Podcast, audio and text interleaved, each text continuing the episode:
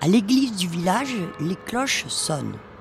Un homme longe le pré où les vaches sont en train de brouter l'herbe.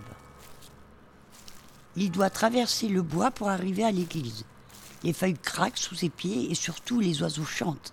Il semblerait qu'ils lui font la fête. Il les connaît tous. D'un seul coup, il entend le train au loin qui part pour la ville. Il le prendra peut-être un jour pour aller à Singapour. Son rêve.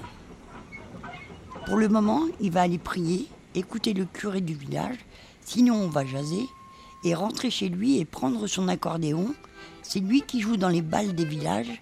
Il s'appelle Papy Loustic.